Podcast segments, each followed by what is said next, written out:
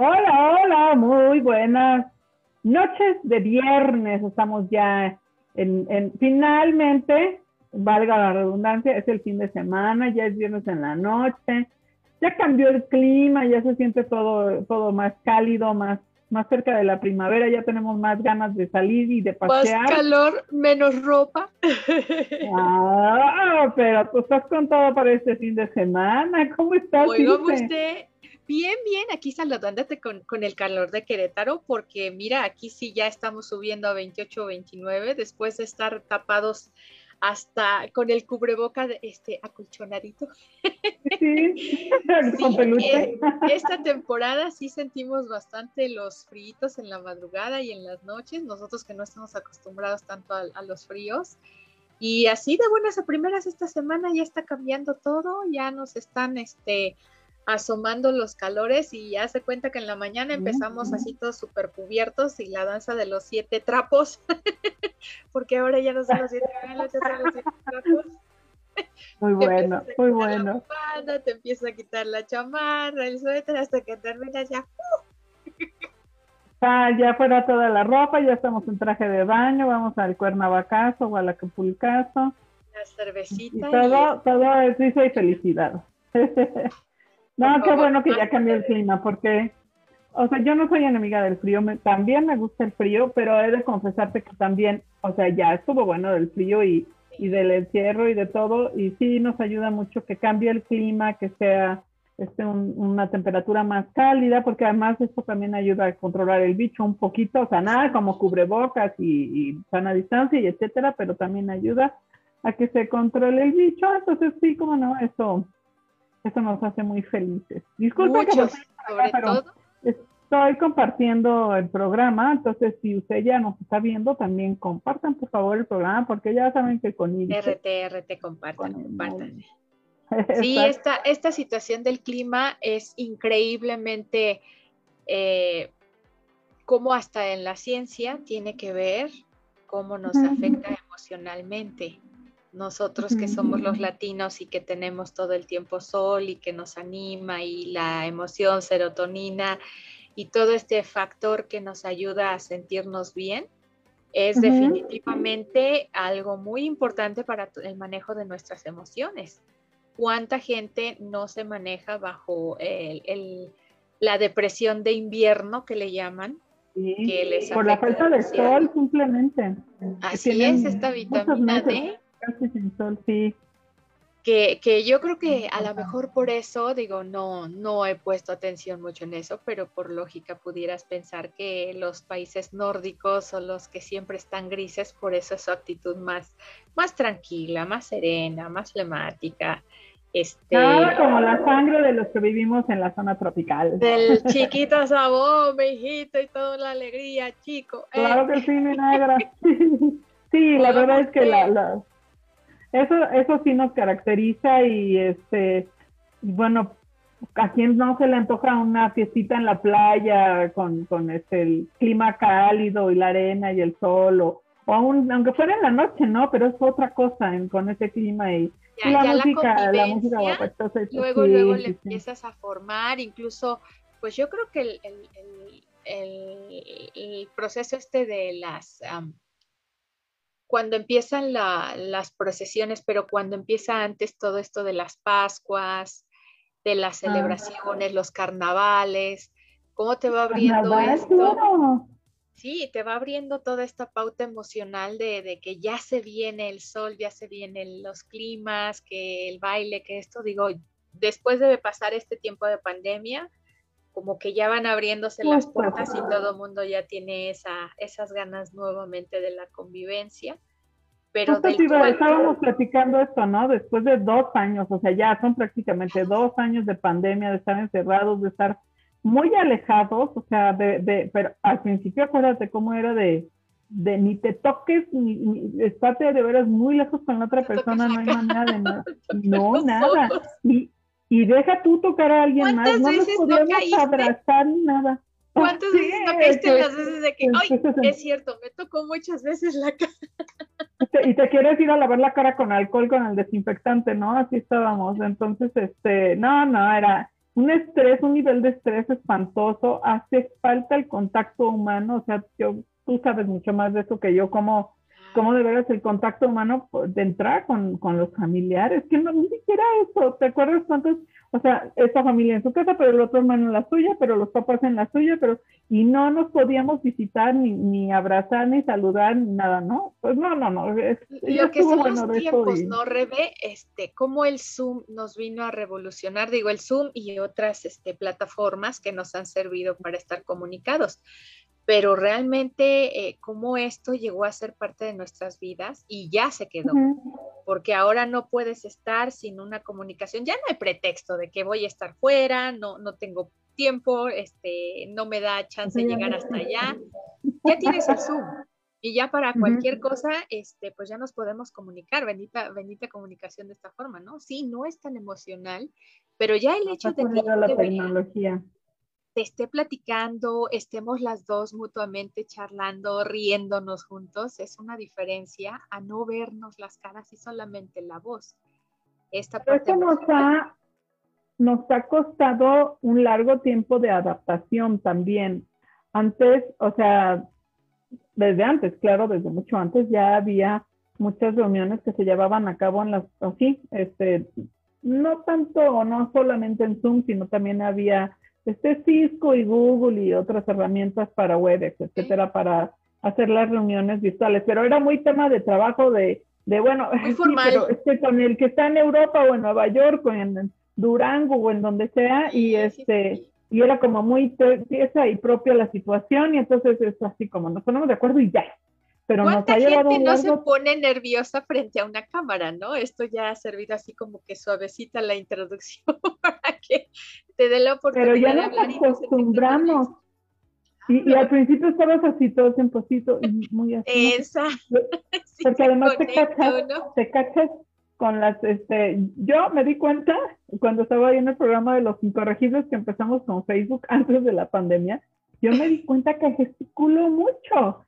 Y entonces dije, no, no, qué barbaridad, ¿cuántas caras hago? No, tengo que estar más compuesta. Y mira que los incorregibles era un despipolle impresionante, entonces nada de seriedad. Pero entonces si yo trataba de hacer en los programas así, no hacer caras, y hasta que dije, no, no, no, ¿cómo no voy a hacer caras? Entonces, tienes que, ser natural, tienes que fluir, estás como yo que cada vez que me pues dicen que sí los estoy viendo porque yo me río y parece que tengo los ojos cerrados, ¿te das cuenta? Entonces a veces me río y tengo los ojos cerrados. Les juro que sí veo, que sí tengo los ojos abiertos. Pero así, así nos pasa. Así sí, te veo, aquí tengo mis ojitos.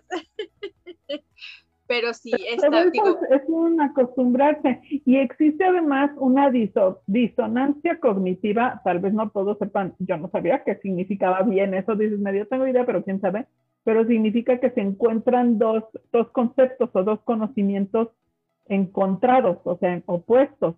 Y entonces en, eh, en esto existe una disonancia cognitiva porque por un lado estás viendo y escuchando a la persona, pero no tienes por ejemplo, no hueles, que no quiere decir que todos olemos ese bonito feo. Toda la percepción. pero es algo, es algo inconsciente, ¿no? A lo, a lo mejor alguien huele a su perfume o a lo mejor alguien sí comió cebolla y guacala que sea. Pero falta el olor, de entrada falta el olor. Este, no vemos todo el cuerpo y además este, eh, sí hay una um, la comunicación corporal, ¿no? Que te puede estar diciendo eh, con tercer lenguaje de qué te está transmitiendo, aunque lo que te está diciendo es eh, dirigido a una forma más formal de comunicación, ¿no? exacto, y, además la, presencia física de una persona tiene, tiene otro efecto a que solamente lo veamos en una pantalla plana. Entonces sí tiene efectos muy importantes que, que ah, como nos costaba trabajo acostumbrarnos a eso. Y en cambio ahora ya cuánta gente hay que dice, ay, no, lo resolvemos por Zoom, no, no, mejor no nos vemos, que estén en la misma oficina, en el mismo piso, y, ya ni siquiera se mueven unos metros, ¿no? Ya, no, ya nos facilita, nos ha facilitado, digo, sí nos ha vuelto la vida un poco más cómoda, pero a fuerza de, de serte honesta a nivel personal, me ha resultado muy, muy práctico por la situación de que, te decía yo, otras bambalinas, las terapias tanatológicas requieren de estarse trasladando yendo a ver a una persona y, trasladándote a hospitales, a ver a otras personas en, en orfanatos y demás. Entonces, esta parte de, de que ya me conecté, ya pagué la, la, conexión por cinco minutos y me conecto a otra a otro Zoom nuevamente y nada más así como que aquí en el lugar me estiro, voy por un tecito y otra vez estoy en mi lugar.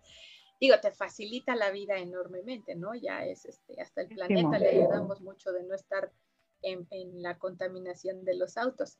Pero definitivamente, como seres humanos, esta, pues esta naturaleza nuestra de ser sociales, entes sociales que necesitamos el contacto, el afecto, mutuo y compartido y, este y digamos el, el que nos estamos dando totalmente todo el tiempo, pues es algo que nos nutre definitivamente y que sí nos vino a modificar mucho.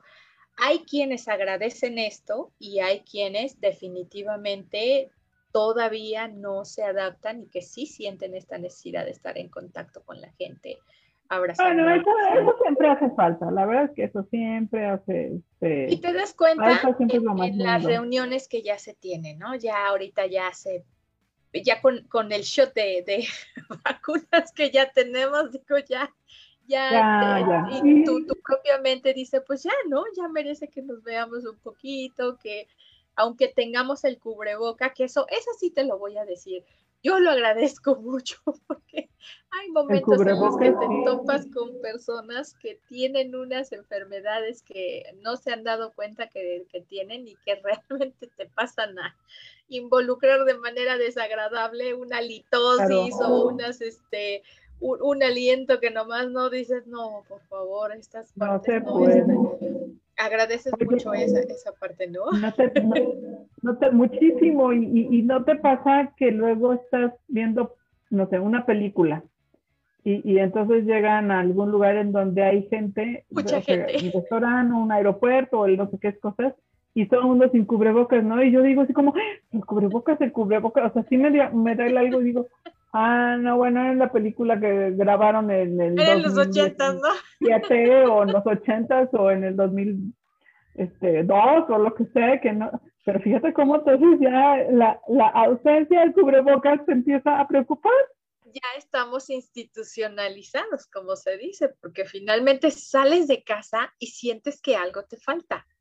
Te sientes como, ponerte un suéter, una chamarrita, algo así, sientes que algo se me ve, ay, como boca te regresas. Te quieres morir porque, porque casi no te sales sin calzones que sin cubrebocas. Sí, tienes en el carro ahí toda una colección por si se te olvidan o no puedes, digo, vas por la necesidad ah, de hay, los, comercios. Este, que te ves obligado a, entrar ahí, ¿no? Pero sí, ya estamos institucionalizados, educados, muy bonitos, uno que otro rebelde que no se rehúsa a esto, pero finalmente este, pues nos ha ayudado a mantener que la sociedad ha, sido de alguna manera educada con esta, con esta finalidad de mantener el cuidado, ¿no?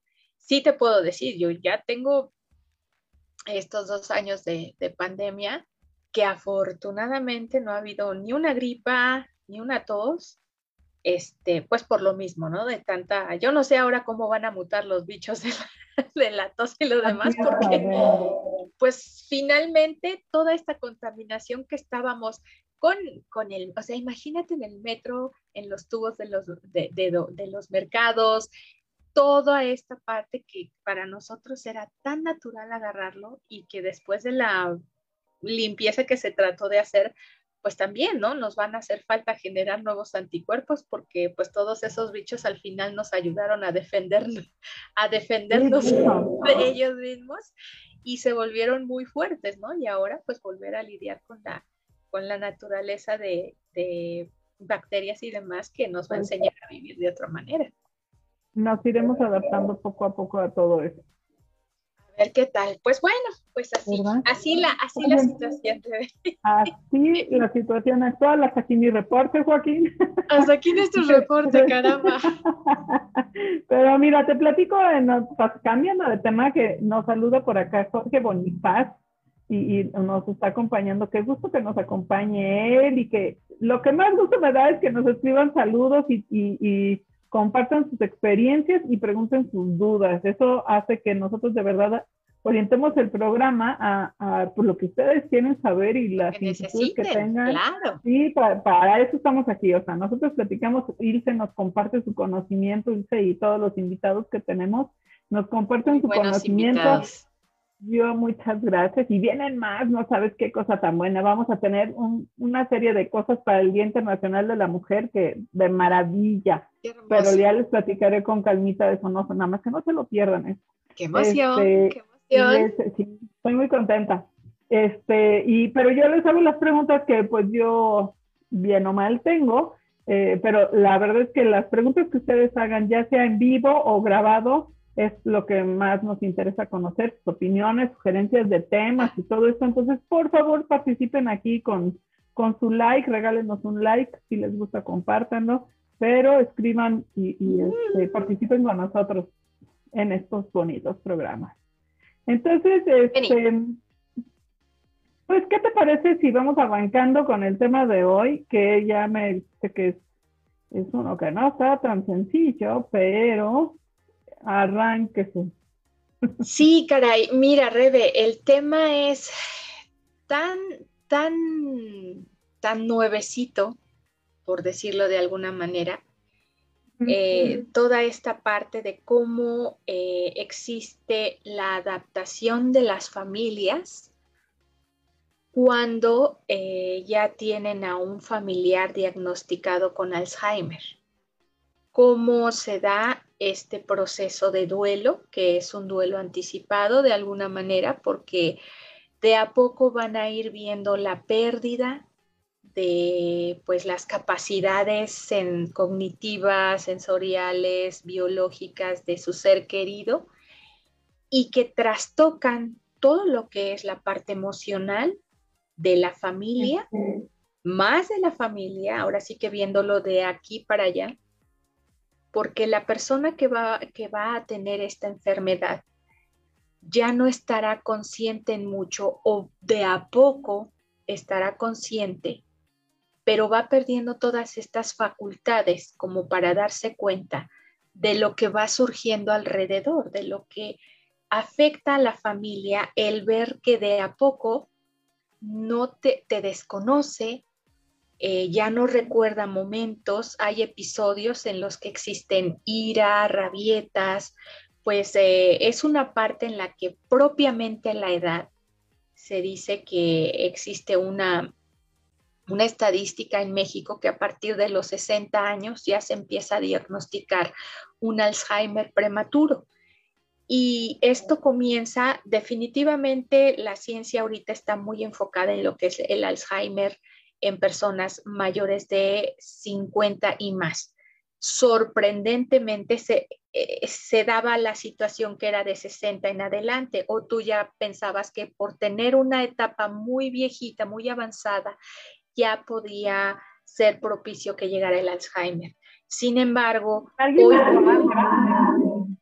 así es, pero hoy por hoy puede empezar un Alzheimer a partir de los 40 años. Ya hay estadísticas en México que sí existe un Alzheimer prematuro de 40 años. Incluso pueden existir por situaciones en las que, ah, pues por drogas, por el uso, por el abuso de sustancias en las que te afectas toda la cuestión de contacto neuronal y que pues obviamente va haciendo ciertas desconexiones y que esto a nivel biológico comienza a afectar, ¿no? Pero bueno, son los casos más, este, pues más contados por fortuna, pero no dejan de ser algo extraño y que ya comienza a verse hoy por hoy en nuestra sociedad. Y enfocándonos más en la parte, pues ya del Alzheimer que se presenta en personas, en adultos mayores, que hoy le llaman así, esta parte eh, que afecta a los familiares y que ya están en una parte, pues sí, de, saber que la persona ya es mayor, pero que todavía tiene las capacidades de valerse por sí mismo o que es un familiar que ha sido muy importante, el centro de toda la familia y que empieza a tener estos procesos, siempre va a existir. Así es, la gran mayoría sucede en los padres o en los, o en los abuelos y que la gran mayoría eh, ya comienzan a perfilar a un cuidador primario para que se encargue de todo este proceso. Un cuidador primario va a ser aquella persona que va a ser la primera y la que siempre va a estar en contacto cuidando al paciente o a la persona que padece Alzheimer. Se llega a convertir en el cuidador y en el que siempre va a estar recargada toda la emoción que va a recibir de parte de quien padece el Alzheimer. Y es mucho, muchísimo. Si es compartido, qué bendición, pero el Alzheimer de esta manera no es un proceso, Rebe, en el que te puedan diagnosticar y digan, tienes Alzheimer y mañana posiblemente dejas de olvidar todo.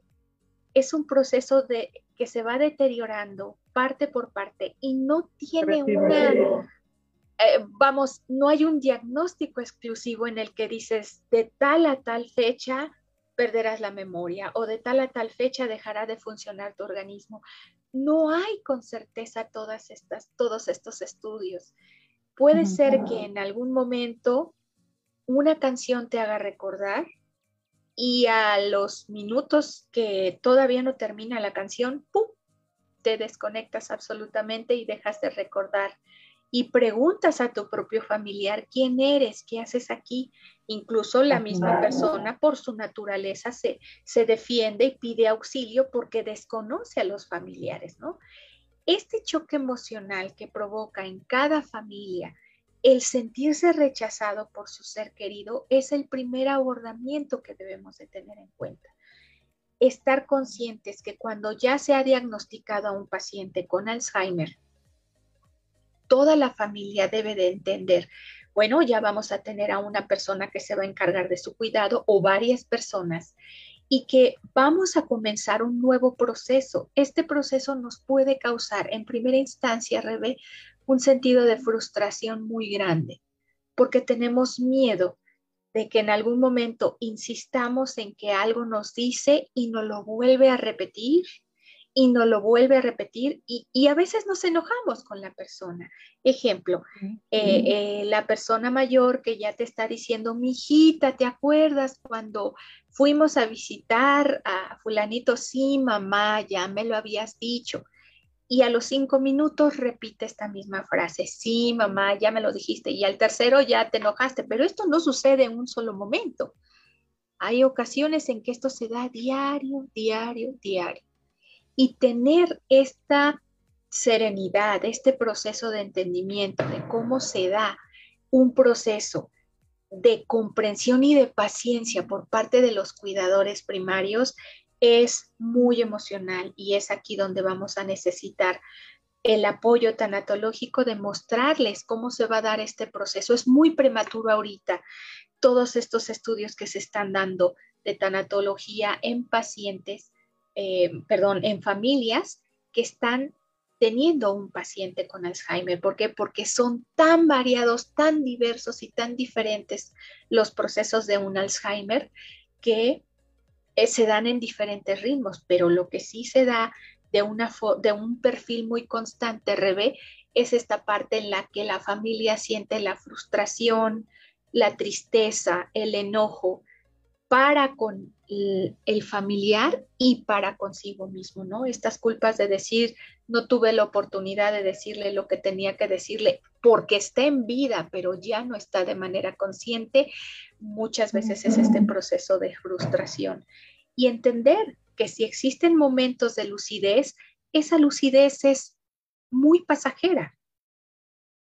En ese momento muchas personas aprovechan y de, decirles cuánto les quieren, qué es lo que más eh, se trata a los pacientes de, de quedar con, con, la persona que los quiere, si los reconoce, si una mamá reconoce a su hija que ha estado dándole de comer, bañándola, y que no sabe quién es la, viejita, que no reconoce a su propia hija, es una situación que duele mucho para, para el familiar. Entender que este proceso de un duelo anticipado va de a poco también, si no se tiene el apoyo emocional para con las personas que se están encargando del, de las personas que tienen Alzheimer es muy desgastante. Por eso ahorita eh, todos los estudios y toda la, digamos, el, el, campo de trabajo que se está dando en el área de tanatología es mucho por investigar porque precisamente se trata de ver cuáles son las mejores opciones para dar un buen acompañamiento tanatológico, que esto es, no sabes, puede durar años. A veces tristemente hay personas que tienen un Alzheimer que puede durar años, dos, tres años, o como puede ser radical eh, en parte de un año y existe el deterioro y listo, sucede eh, la despedida, ¿no? Entonces, no existe una certeza todavía de cómo se va generando el Alzheimer en diferentes personas y cómo va afectando. El Alzheimer normalmente comienza por eh, fases de olvido, breves fases de olvido. sí, así es. Después de cierta edad que se nos empiezan a olvidar las cosas, porque bueno, también tiene tiene causas, este, o sea, el organismo va, va viendo un que es propio de un proceso natural. no tiene que ser Alzheimer, pero, pero todos cotorreamos, es que, es que ya me acompaña el alemán, es que ya me dio el Alzheimer y no sé cuánto, ¿no? Y, y, muchas veces, este, pues lo decimos muy de risa, pero, pero siempre yo creo que tenemos ahí ese gusanito de, ay, no vaya a ser que, que ande siendo los primeros este, síntomas de un Alzheimer en serio, ¿no? Porque... Fíjate, eso, que acabas de decir es muy importante, Rebe. Te voy a leer una información que bajé de, eh, por parte de la Asociación de Envejecimiento en, Latinoamérica. Te lo leo para que no incurra en un error. Hay una encuesta de salud y envejecimiento de, la, de Latinoamérica. Esta encuesta se realizó en 2001 revelando que el 11% de la población de 60 años y más padece algún grado de deterioro cognitivo. En México, la prevalencia general de deterioro cognitivo en la población mayor de 65 años es del 8%. Tomado esto en aquellos años, imagínate. En la mayoría de estudios, las mujeres parecen tener una mayor incidencia. Hay diferentes tipos de demencia esto ya eh, sin que sea el Alzheimer, que puede llegarse a confundir, existen diferentes tipos de demencia. Hay demencia asociada al virus eh, del SIDA. Hay demencia por alcoholismo, demencia por multiinfartos, demencia por hidrocefalia, que es el síndrome de Hacking-Adams, enfermedad de PIC, también es una fase en donde existen lagunas mentales que de repente olvidas algunos procesos, algunas actividades. Enfermedad de Huntington, enfermedad de Creutzfeldt-Jakob y la enfermedad de Alzheimer. Entonces, estos diagnósticos que se deben de hacer cuando se comienza a tener este tipo de lagunas o que tu cuerpo mismo esté experimentando, digo, esto lo estoy hablando con pacientes o personas que ya están rebasando los 50, 55 años en adelante, ¿no? Que comienzan a ver este tipo de, situaciones, siempre y cuando con un historial que ahorita lo mencionamos, si es de alcoholismo, bueno, va perfilado posiblemente hacia ese tipo de lagunas o ese tipo de, de padecimiento de demencia, pero propiamente el Alzheimer, existen diferentes formas de hacer algún tipo de diagnóstico muy sencillo que se encargan los terapeutas de estar evaluando si las personas posiblemente están encausadas como la enfermedad del Alzheimer. Entonces, es muy, muy importante que esta enfermedad la revisemos muy constantemente. Yo te decía que, que se abarca más en las mujeres,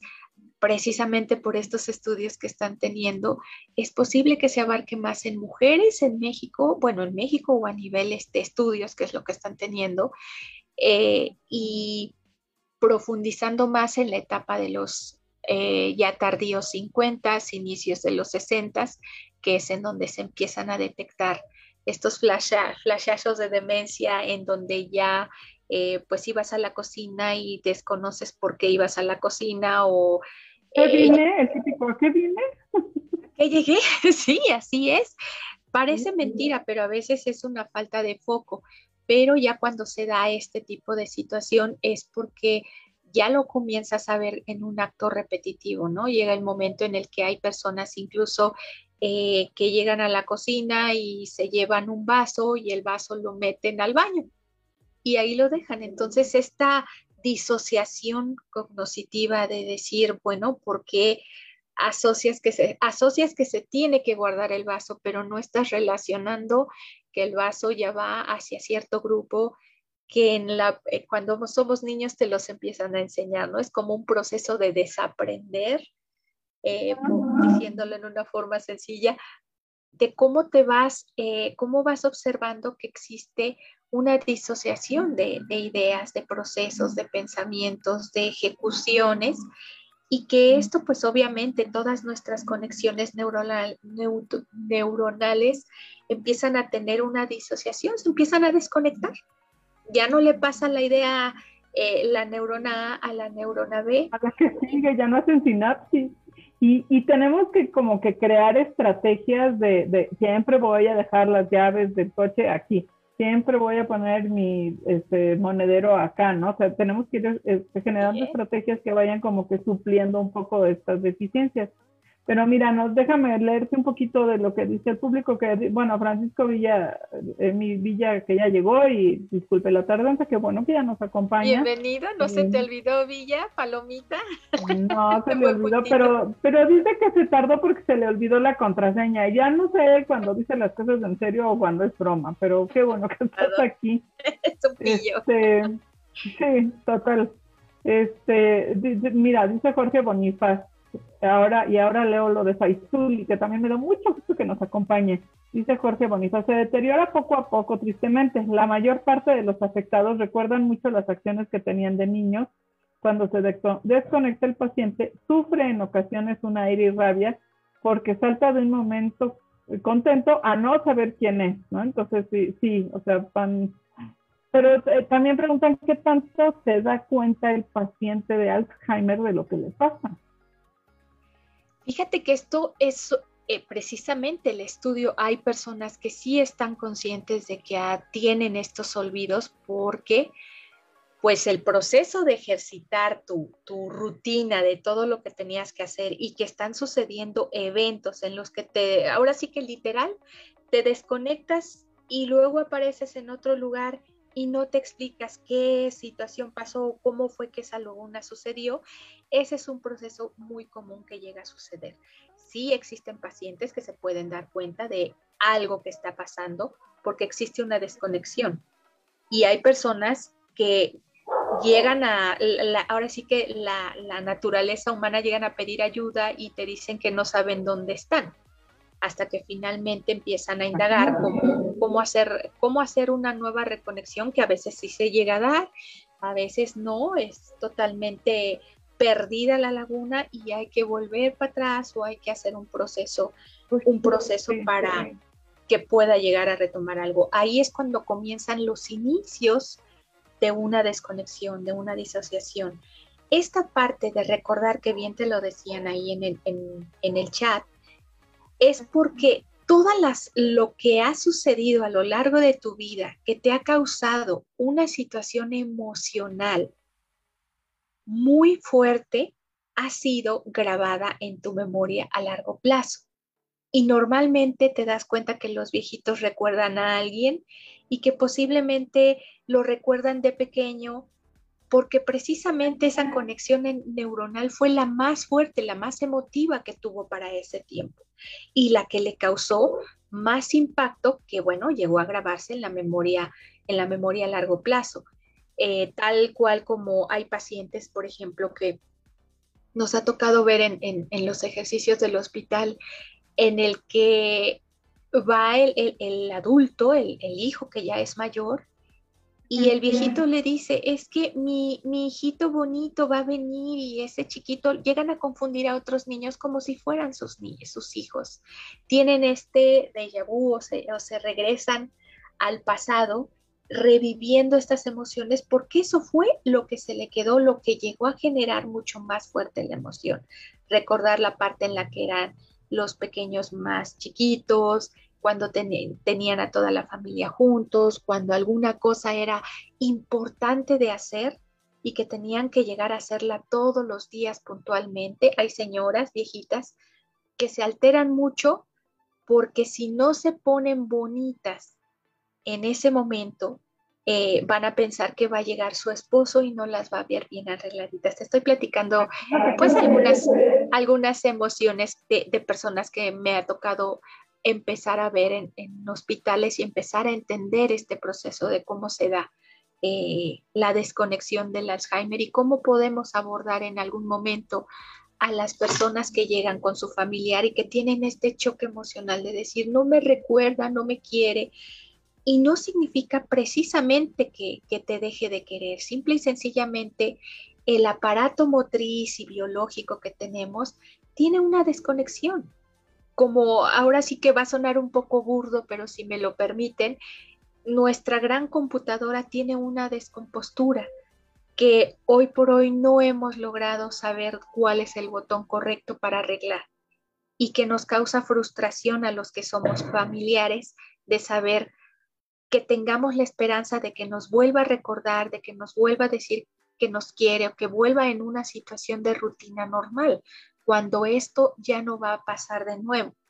Aceptar el proceso degenerativo que va a tener su familiar es el acompañamiento tanatológico que vamos a hacer, pero de alguna manera hacer entender no tanto como un proceso de duelo que, está que, que ya pasó, sino entender que este proceso se da de a poco, va a ir evolucionando y mostrar esta parte en la que las emociones de los familiares las estén trabajando de una forma consciente, sin llegar a sentir esta parte de enojo, porque hay familiares que, que sí nos llegan a decir, es que me enoja, que se lo tenga que repetir 20 veces, me tiene harta.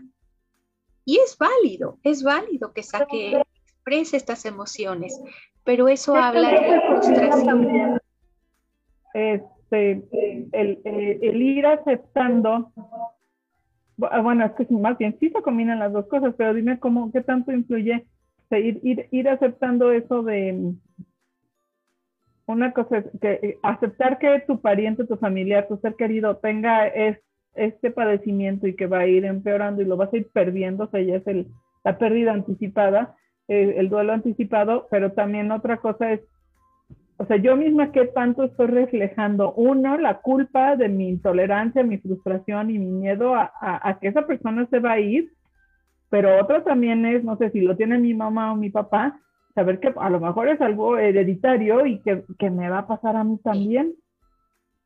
Es, un miedo que siempre va a estar latente ahí. En primera, separar la situación. Todo, todo problema de Alzheimer sí va a requerir el apoyo eh, clínico de los familiares que entiendan bien cómo es el cuadro que se está presentando.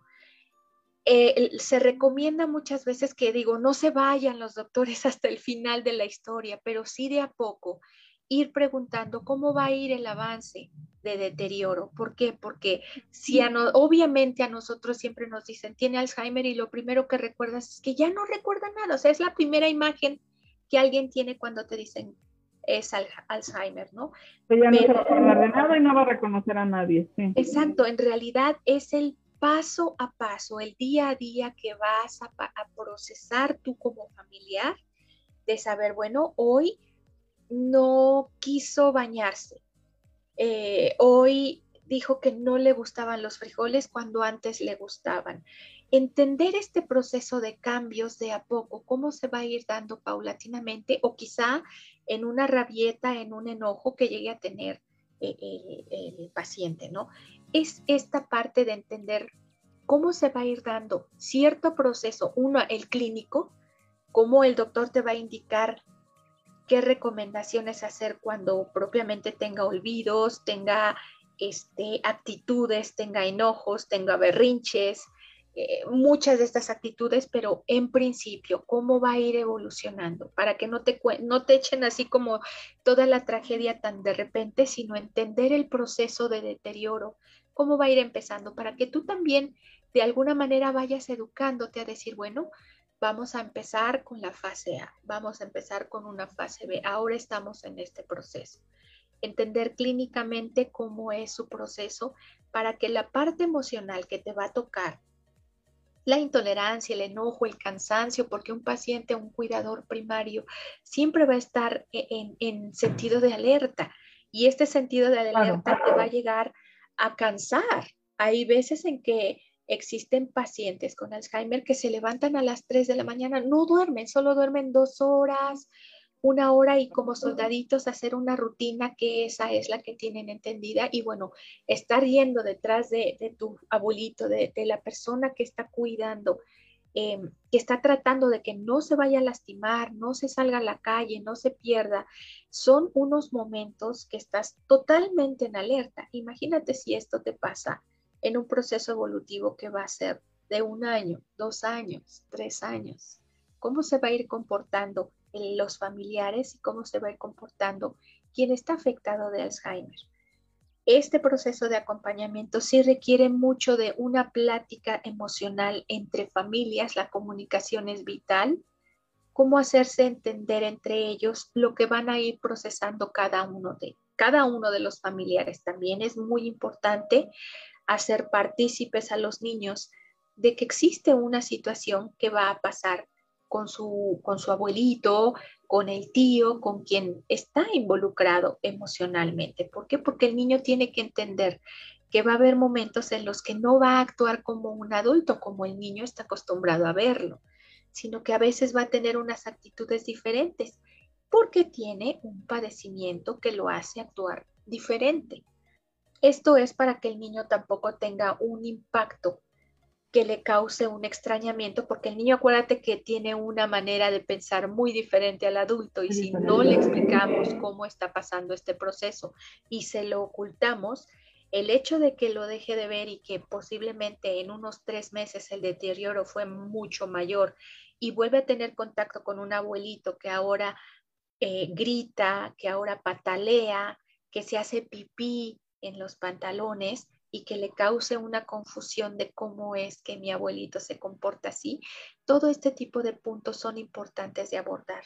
Si bien te digo, es muy prematuro ahorita todo el trabajo tanatológico que se trata de tener a nivel clínico, porque existen pocos libros, desafortunadamente, que, abren, que hablen sobre la tanatología para pacientes, o perdón, para familiares que están pasando por este duelo anticipado, cómo abordar, cómo hacer un proceso en el que todos lleguen a tener de alguna manera esta paz que les va a dar un duelo anticipado, pero al mismo tiempo procesar todo, todo, ahora sí que todos los pasos de sus emociones que no causen conflicto para con lo que está viviendo el abuelito, la persona mayor, quien padece el Alzheimer, ¿no?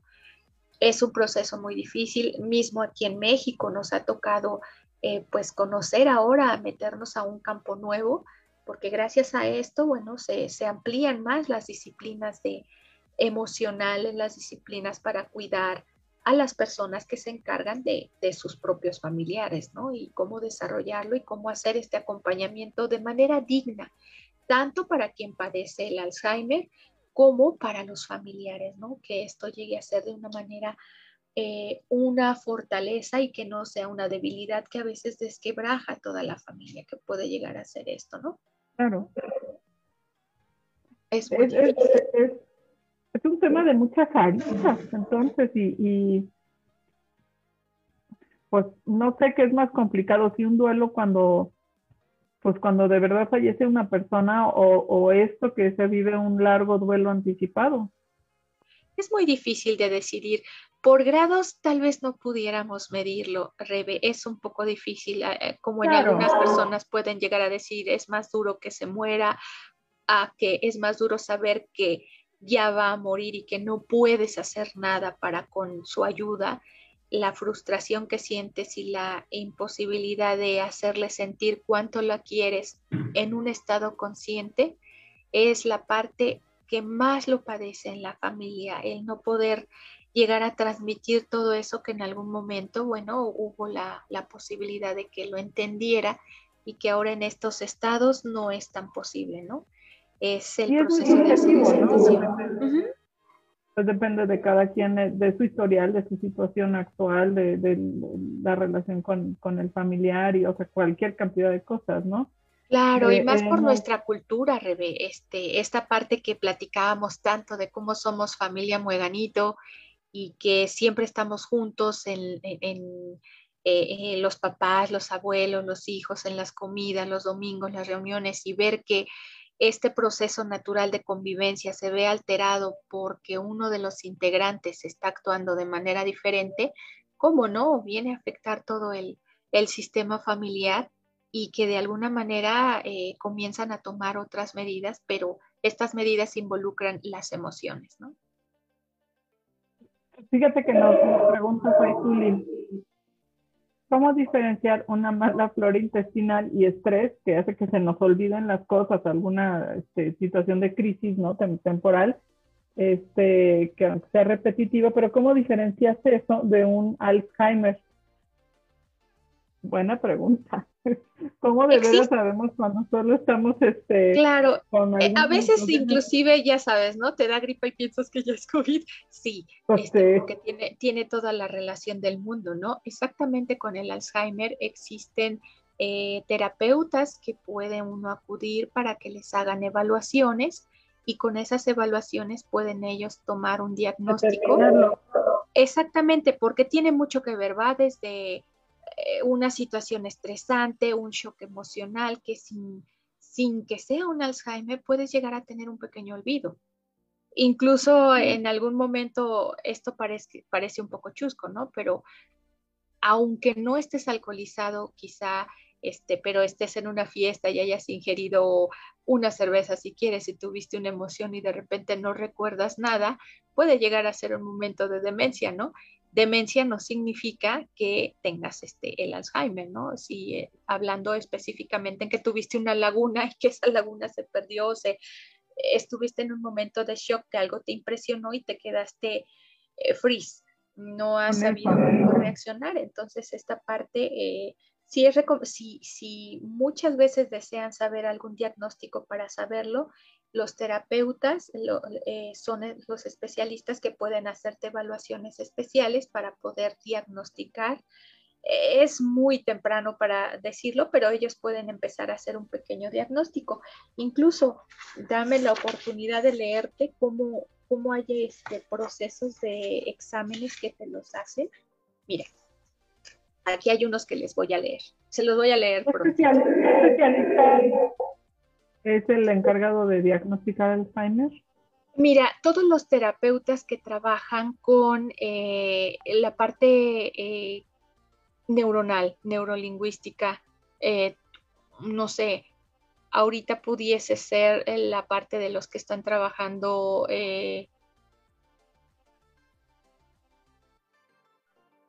pues no sé, quizá un, neurólogo que pueda hacerte un primer examen de alguna manera para que puedan estar haciendo? Es una buena pregunta, déjame investigar bien porque incluso a mis profesores tengo que preguntarles bien cómo, con quién sería la persona exacta que pudiéramos tener para hacer estos exámenes. Fíjate, se hace un mini examen del estado mental. Se llama Mini Mental de Folstein. El objetivo de este estudio es establecer la presencia de probable deterioro cognitivo mediante la entrevista a la persona adulta mayor. Dicho instrumento está integrado por 30 preguntas, las cuales exploran diversos dominios cognitivos. Ese es un examen. Otro es la prueba de reloj. Se trata de un test sencillo que valora el funcionamiento cognitivo global, principalmente la apraxia constructiva. Es eh, todo lo que es la asociación de eventos que van consecutivos. La ejecución motora, la atención, la comprensión y el conocimiento numérico. A veces por eso cuando alguien tiene un accidente y queda en estado de shock, llegan los paramédicos y te preguntan, ¿cómo te llamas? Eh, ¿En dónde estás viviendo? ¿Quién es tu ah, papá? Porque de repente llegas a disasociar y ya no recuerdas mucho esta parte cognitiva, la separas tanto que a veces no relacionas una con otra es eh, básicamente un ejercicio de este tipo. El cuestionario está integrado por 16 preguntas que exploran cambios relevantes en los diversos dominios cognitivos durante los últimos 10 años, tales como la memoria, la orientación, atención, juicio y cálculo. Luego viene otro examen. son tipos, diferentes tipos de exámenes. Eh, el Cognistat es una prueba de evaluación cognoscitiva. Está diseñada para proporcionar una evaluación que distingue un mayor número de funciones cognoscitivas en comparación con otras pruebas más sencillas que muestran un funcionamiento global de dichas funciones. Evalúa el lenguaje, el lenguaje espontáneo, la comprensión, la repetición y denominación, la construcción, checan la memoria, el cálculo, a mí me falla mucho eso, el razonamiento, todo lo que tenga que ver con analogías y juicios. También evalúa el nivel de atención, conciencia y orientación. Entonces, estas pruebas, pues me imagino que dentro de lo que es el, el comienzo de algunas lagunas, alguna parte disociativa, eventos que te cuesta trabajo recordar, con estas evaluaciones es un primer y muy somero diagnóstico que se comienza a hacer. Pero esto, repito, es meramente de un cuestionario, no tanto a nivel neuronal, que esta parte sí sería muy importante porque todo lo que es el proceso mental ya se ve cómo está trabajando, está como viendo lo dices, en la sinapsis de las neuronas, qué tanta comunicación y qué partes del cerebro están activas todavía o las cuales, cuál de esas partes ya empieza a ahora sí que apagarse de a poco, qué es lo que llega a suceder con un Alzheimer avanzado. La gran mayoría de fallecimientos es porque el cerebro deja de trabajar ciertas funciones que no le permiten al cuerpo continuar con su labor. Ahora sí que esta disociación de la comunicación que te tengo que dar a ti para que hagas eh, que siga latiendo el corazón, ¡pum! No existe más y entonces esta ya no recibe la misma información y dice, pues no, no sé qué hacer. Detengo el corazón, ahora sí que se le olvida seguir trabajando el corazón y deja de latir. Entonces ahí es donde vienen estos procesos biológicos, pero estoy refiriéndome ya a estados muy avanzados en donde ya la, el Alzheimer comienza, ya afectó totalmente la parte biológica y que comienza a, provocar este tipo de crisis. Ya es muy, es muy profundo hablar del Alzheimer en su comportamiento como tal, pero sí, finalmente es una parte muy ruda, muy fuerte que tienen que entender los familiares para que esto no les provoque una, un shock de, de saber que no sabían qué iba a pasar cuando el conocer el proceso propiamente de lo que está pasando en cada momento les haga tener fortaleza y aprender, aprender a saber cómo van a abordar de a poco cada una de las personas en su familiar. Ay, sí. Son, son esas etapas de la vida que, que este, pues nadie queremos enfrentar, pero pues, o sea, no sé, como no sé qué tan pro, este, o sea, qué tantas personas padecen Alzheimer, por ejemplo, ¿no? Entonces, pero pues sí, no, este, finalmente, como lo dices, tal vez no sea tal, solamente el diagnóstico de Alzheimer como tal, pero sí hay otros padecimientos que finalmente afectan de esta manera este, a las personas mayores, ¿no? Sí es muy común que aunque no tengan Alzheimer, tienen, tienen esta pérdida de memoria, este deterioro cognitivo, que finalmente los hace vivir pues una situación muy similar y para la cual pues de todas maneras hay que prepararnos, ¿no? Y, en mayor o en menor grado. Nos, nos dice por acá em, eh, Francisco, dice, ¿un neurólogo o un psiquiatra o un geriatra? Geriatra pueden ser. Un geriatra. Los neurólogos son los que comienzan a ver toda la parte del comportamiento neuronal que van a darse cuenta las partes activas que están trabajando en el cerebro y el, el este, ay, se me acaba de ir el nombre, eh, la, la, otra persona que trabaja toda la parte psicomotriz, psicológica, cómo están las emociones y en qué momento tiene una, una, desconexión, como estos exámenes que se hacen, en qué momento tiene una disociación o desconocimiento de algunos momentos o etapas de su vida. Ok. Gracias, Villa. Sí, muchas gracias. y estoy chuleando por ahí tus pulseras y mi collar. Preguntan que si es una cerina. Pero fíjate que estoy estrenando esta, esta, mi, hijo me llevó a, y me regaló la, el collar y la pulsera son perlas de oh. Imagínate que fueron, o sea, es un señor, está muy chistoso esto, es una historia interesante. Es un hombre francés que bucea y entonces fue a bucear por ahí por Tahití y hace, pues bueno, sacó las almejas con, y sacó las perlas.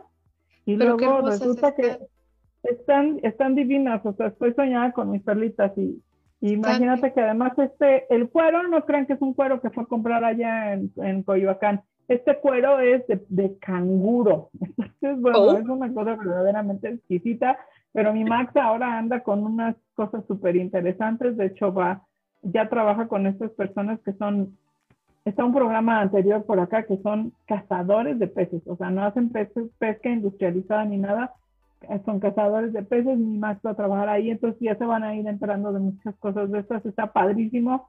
Mm, la verdad es que aquí entre nos da un poquito de envidia que, que mi hijo anda ahora porque quiere decir que va a viajar a varios lugares a la pesca y esto está increíble las aventuras que va a vivir seguro. no, hombre, ese tipo este de cosas vale mucho la pena.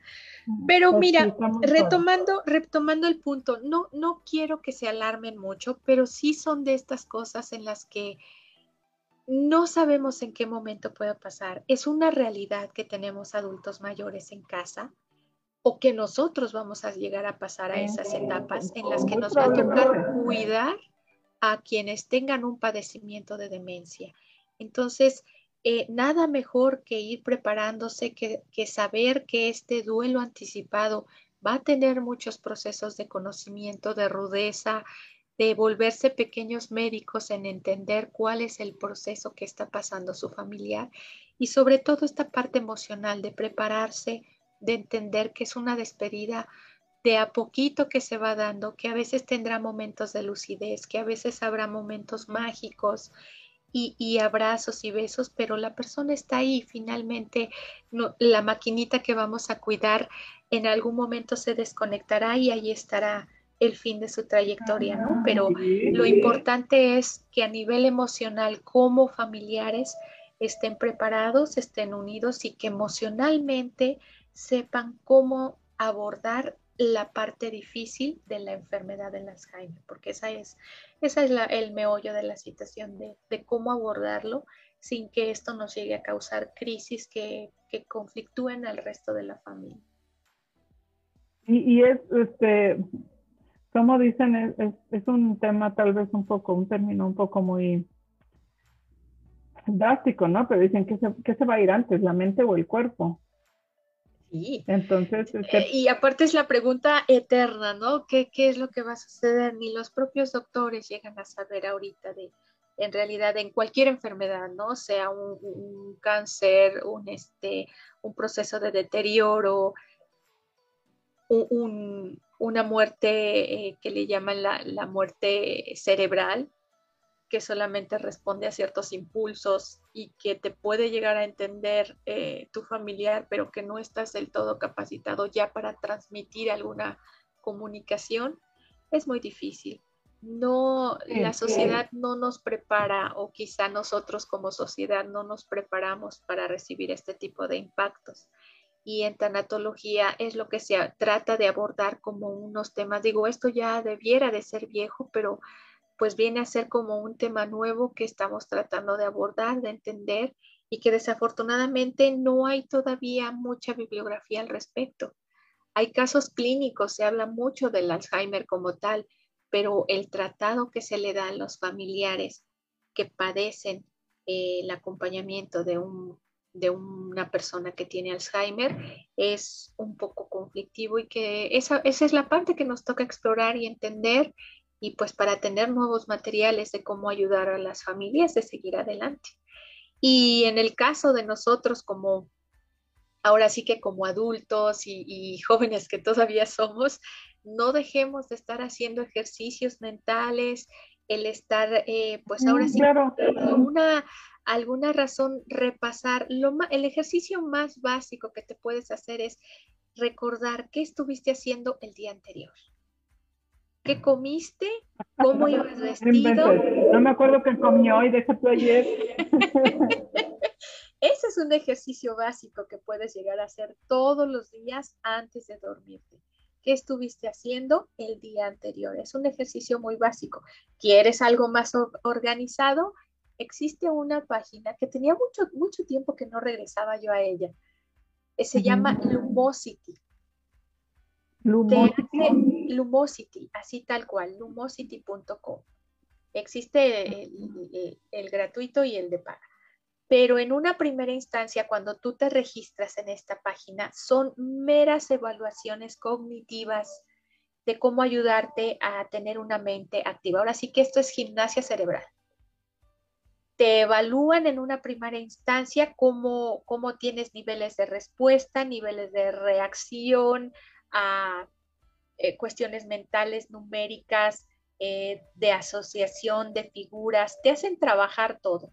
Y bajo esa primera evaluación que la computadora te hace, ya te comienza a dar una, unos ejercicios en los que tú empiezas a reforzar pues toda la parte visual, este, temporal, una serie de ejercicios que se recomiendan. Eh, te mandan las alarmas para que lo hagas cinco minutos diarios, cinco, con solo cinco eh, se, mantiene nada más una ejercitación muy pronta de tu, de tu capacidad cognitiva.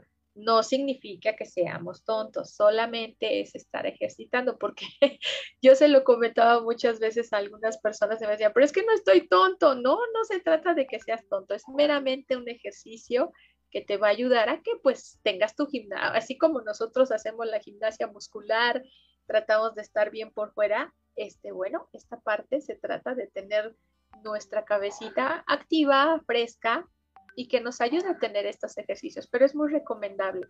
Tenía tiempo que no abría la página, pero es bastante buena y esa se las recomiendo.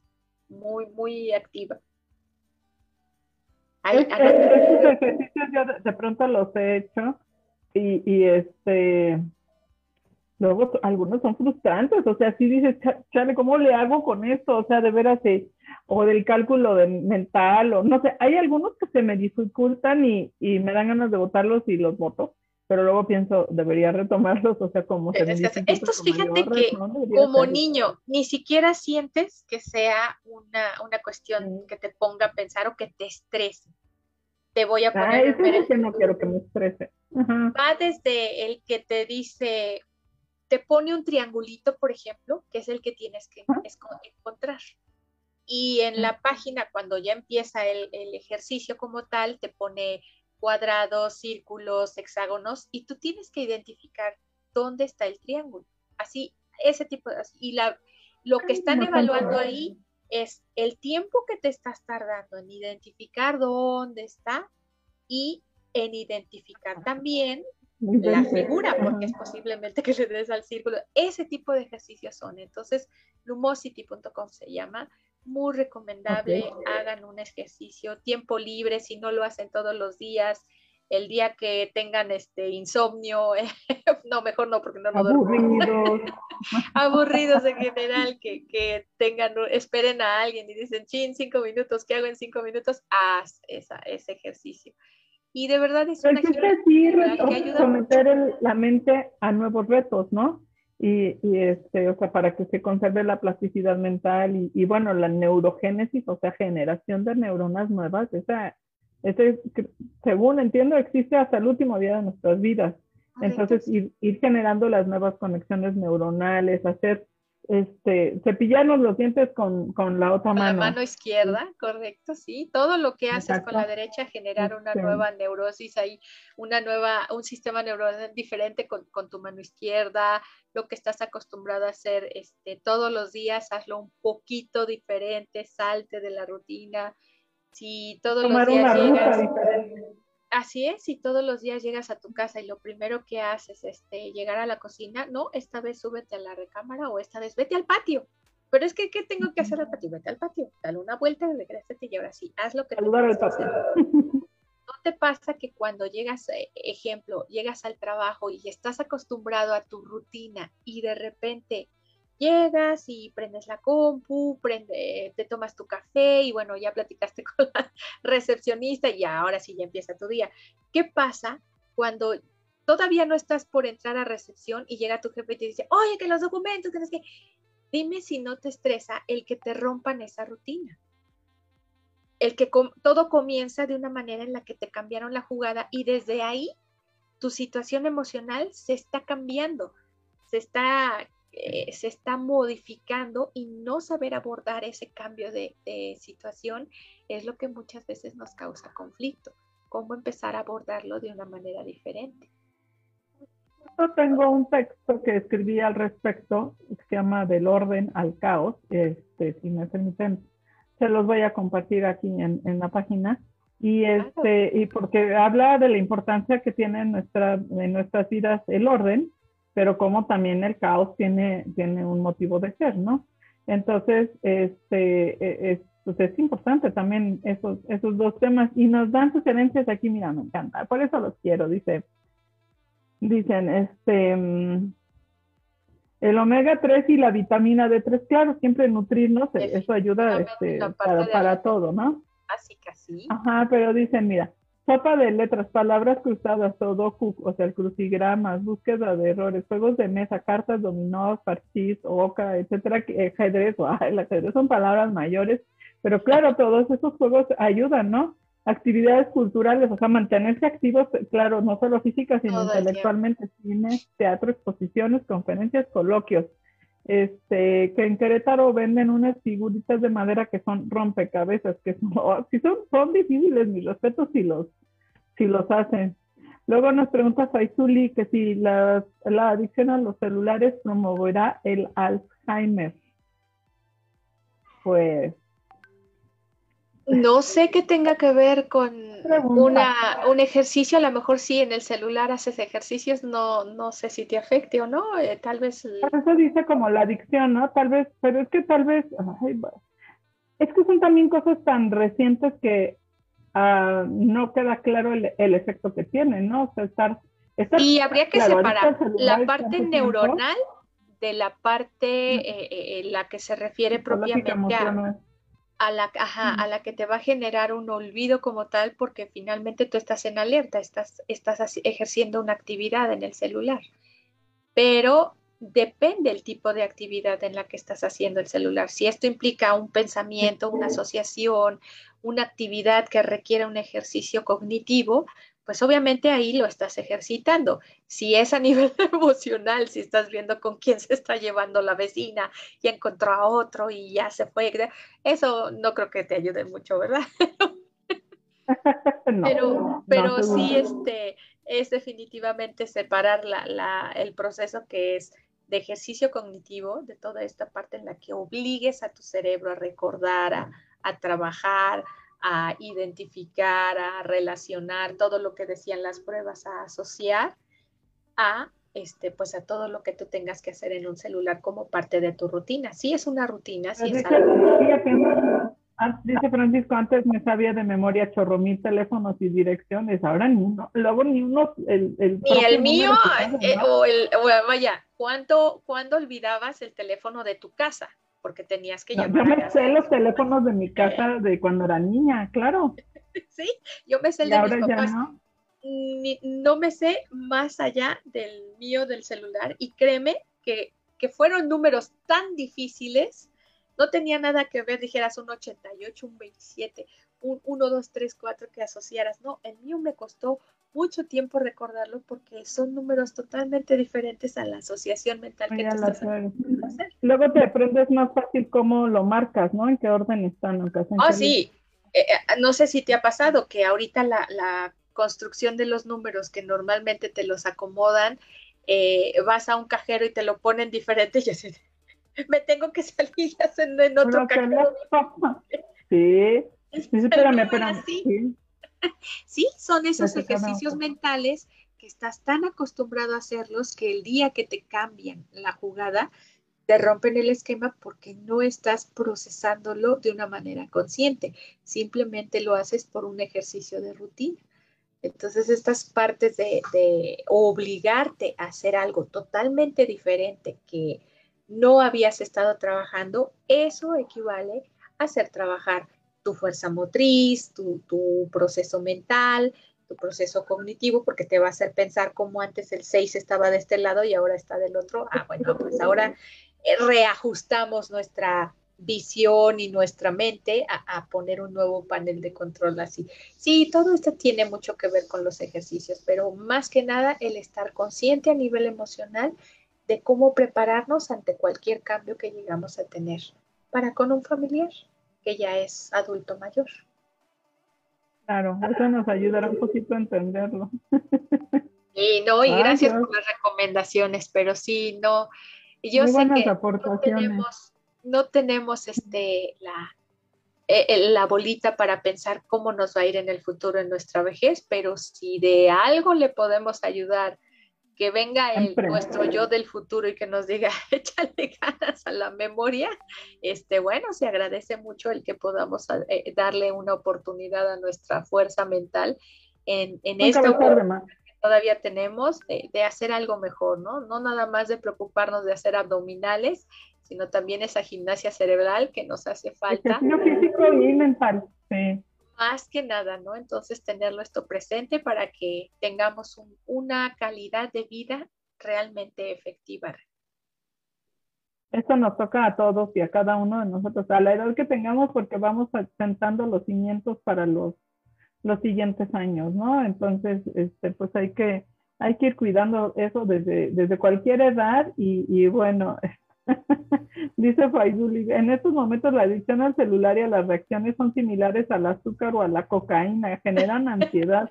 Claro, o sea, sí, sí es este, sí está horrible y, y yo creo que lo malo del celular es que este, dice, es que dicen Jorge, la mejor rutina para las personas del celular es levantarse y no verlo. Tienen mala costumbre de agarrar el celular y quedarse en cama cinco minutos o más. Hay gente que se eterniza ahí viendo el celular con la lagaña en el ojo. Entonces sí, más bien es este. Hagan, un esfuerzo, una disciplina. Realmente uno mismo es el que se puede regir ante todo. Acuérdense, la mente no es la que nos gobierna. Nosotros somos los que debemos de gobernar a nuestra mente, a nuestra emoción, de una forma inteligente.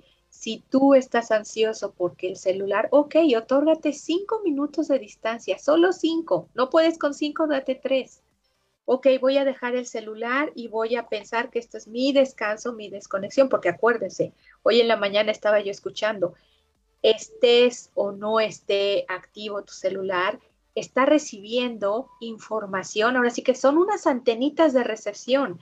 ¿Y qué está haciendo? Está emitiendo ondas. Y estas ondas, eh, de la calidad que sea, están afectando a tu cuerpo. Entonces, permítete también tenerlo en una distancia considerable, en el que te separes tantito si quieres, porque hay veces en que la gente no se va ni al baño solita, ¿no? Se va con el celular. Date la oportunidad de prenderte un poco, de caminar unos, unos metros solito. No, les da, da la ansiedad. Yo te, yo te voy a confesar que hace, hace unas semanas, este, bueno, me harté del celular y de algunas cosas este, de, de temas de trabajo y todo eso, y no tenía nada crítico, no tenía así alguna cosa urgente que hacer. Y este, apagué el celular como 10 días, apagado, no lo prendí. Yo un detox completo.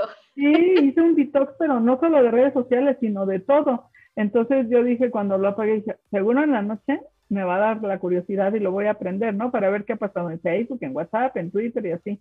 Pues no, pues pasaron 10 días y han sido los 10 días más tranquilos que he tenido en mucho tiempo. Sí, y se acabó el mundo. Pero, ¿cuál fue tu pensamiento después de ello, no? O sea, realmente es la disciplina, la, fuerza, no pasa nada, estés o no estés, bueno, el mundo no se va a morir porque no. no acabó el mundo. Finalmente, si hay algún pendiente, de alguna manera tú sabes el nivel de responsabilidad que tienes. Pero caramba, e, e, en estado de trabajo, pero siempre debe de haber un momento para ti, para, para tu momento oportuno de interiorizar, de estar contigo mismo. Hay gente que, ¿cuánto lo platicábamos? No recuerdo, que gente que no tolera estar comiendo solita, pero si le das un celular es como si no comiera solita. No, no. Ya está Como, como, con alguien. Ajá. disfrutar tu comida, ver a los que caminan, oler tu comida, no, no tomarle la foto, no, no, no, o sea, dedicarte el estar presente en tu momento, o sea, el aprender a estar presente en cada instante de tu vida es algo que hoy por hoy la gente no lo hace, no sabe hacerlo. Y esta parte de la disciplina de decir, no es que me da ansiedad, no, no, no, esa ya es una justificación. Ordénale a tu mente, a tu emoción, lo que quieres, no lo que tu cuerpo necesita. Porque en ese momento, bueno, te vuelves a merced de lo que tus emociones quieren y no tanto de lo que tú puedas llegar a necesitar, un espacio. Vamos, cinco minutos, dale cinco. Y listo, con o eso. O sea, yo me pude dar, es, cosa extraordinaria, que me pude dar el lujo de desconectarme 10 días, ¿no? Eso, este, no sé cuándo vuelva a suceder. Pero, pero entonces, mira, Jorge Bonifaz tiene una, una buena receta, dice, me compré un iPhone 4 del año del caldo y es lo primero que trato de ver, o sea, las noticias. Dice, pero es tan lento que mejor lo, lo deja y se, y, se, y se va entonces a bañar o algo, o desayunar o lo que sea. Sí, bueno, también. es una buena opción. Sí, aprendes a hacerlo. En algún momento, fíjate que eh, yo sí me volví adicta al, celular, pero pues obviamente ya la vida, el trabajo, el aprendizaje del, del, del, yo presente, del yo, del convivir realmente contigo mismo, de darte calidad de vida, lo aprendes a hacer, aprendes a vivir con eso. Y sí, cuando digo viene la desconexión, dejo el celular y nos dedicamos a viajar, nos dedicamos a andar en bicicleta, a dedicarle casa. Vaya, no hay necesidad de que apagues el celular y estés en otro lado. Puedes estar ahí mismo, solo apágalo.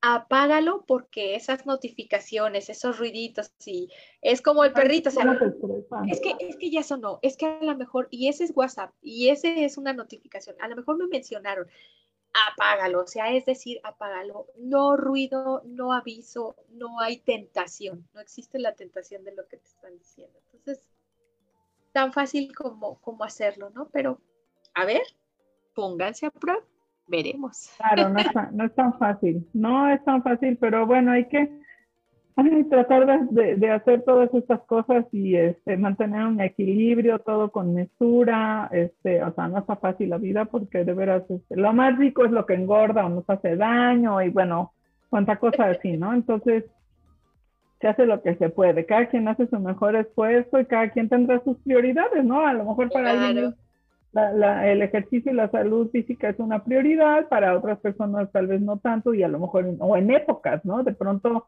este, hay épocas de mucho trabajo, muchos, o sea, muchas horas y no sé cuánto, bueno, pues también tendrá sus, sus recompensas o de estudiar mucho, etcétera. Entonces, pues van siendo etapas de la vida y hay que tratar de, de disfrutar lo más que se pueda cada una de las etapas. Totalmente. Este, es, nada, es lo, haremos siempre lo mejor que podamos hacer y, y este, que estemos tranquilos con eso, ¿no? Sí, y con eso podemos cerrar incluso para decir, este, dar calidad de vida. Ahora sí que vivir bien para bien morir. Vivir lo mejor posible para morir lo mejor posible, exactamente. Lo más tranquilo. Así es. De eso, de eso se trata. De eso se Definitivo. haremos nuestro mejor esfuerzo y, este, y nosotros también haremos nuestro mejor esfuerzo por seguir compartiendo cosas bonitas con, con nuestro hermosísimo auditorio. Este, dice Francisco, deseo, querida doctora, que seas pionera en el acompañamiento tanatológico a familiares de pacientes con Alzheimer. Pues muchas gracias. Muchas gracias por sus lindos comentarios y por, por compartir con nosotros también las sugerencias y, pues, también tienen ahí por ahí algunos chistes y, este y qué bueno, qué bonito que nos compartan sus pensamientos y sus comentarios y sus dudas. Les agradecemos en el alma que nos están acompañando y que sigan acá con nosotros. Dice Faisuli que siempre tengo invitados maravillosos. Gracias, no, gracias a ustedes y gracias a los invitados. Gracias por estar, gracias. Gracias por los comentarios, porque eso nos ayuda mucho a orientar lo que necesitan escuchar y lo que necesitan este, saber sobre algunos temas. Claro que sí. Sus inquietudes y sus gustos, porque hay cosas que hacemos este, por, porque son temas que no son útiles, que nos ayudan a mejorar y a, crecer, pero también ya vienen temas este, que serán más divertidos, ¿no? Ahora, el, el martes a la una de la tarde eh, voy a tener invitado a, un, a, una persona que es experta en, en, los temas de patrimonio, entonces nos va a decir cómo podemos hacerle algunas sugerencias y opciones para cómo podemos hacerle para cuando lleguemos precisamente a la edad en que todo se nos olvide, que bueno, por lo menos tengamos los recursos para vivir tranquilos. Y, este, y viene, como les digo, va, a haber un chorro de cosas con el tema del Día de la Mujer. Vamos a empezar desde el próximo viernes 4 y este, con, pero hasta con programas de apoyo y todo, no crean que nada más va a ser puro choro. Y este, pero igual les voy a platicar eh, sobre las bicicletas eléctricas que yo no me había subido a una, no sé si tú te has subido a una bici eléctrica. No, este, está diseñando mi esposo una allá en Alemania, la está haciendo para traérsela porque sí es así como muy obseso de las bicicletas y sí me muestra cómo funcionan y todo, pero subida a una, no, aquí en Querétaro hay, hay este para, para andar en el centro de Querétaro. Ah, pues acá pues, yo también resulta que hay aquí en la Ciudad de México, pero les voy a platicar de unas que uno puede este, comprar como una muy interesante opción a transportarse, ya sea por al trabajo o a la escuela, pero también este, pues para pasear, porque está increíble. A mí me gusta mucho andar en bici, pero la realidad es que no es tan fácil porque es cansado y pocas personas, sí, o sea, o te dedicas a eso bien o este, o, o, o, la verdad es que sí, es algo muy cansado, ¿no? Llegas sudado y cansado y esto, pues bueno, estas eléctricas tienen un motorcillo. Ya, ya verán el programa que este, que está súper interesante y súper padre. Entonces también vamos Quiero verlo, sí, sí, sí.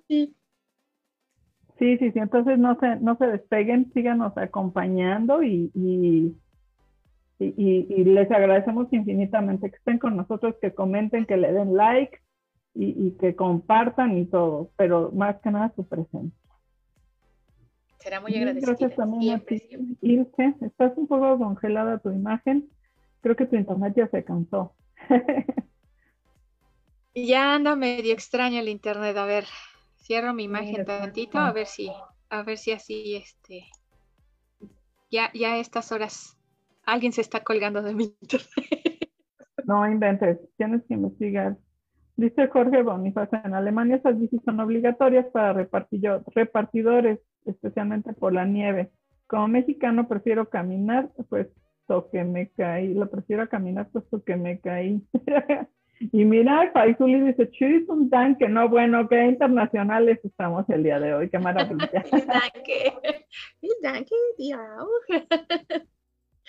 muy bien. Vamos a hacer un programa en alemán próximamente. No, espérate, porque todavía, todavía no lo domino al 100. Deja que mi maestro me ilustre. No, pues, ni, ni, ni, yo tampoco, pero este algún día a lo mejor entonces tendremos una clase de alemán. Le invitas a tu profesor.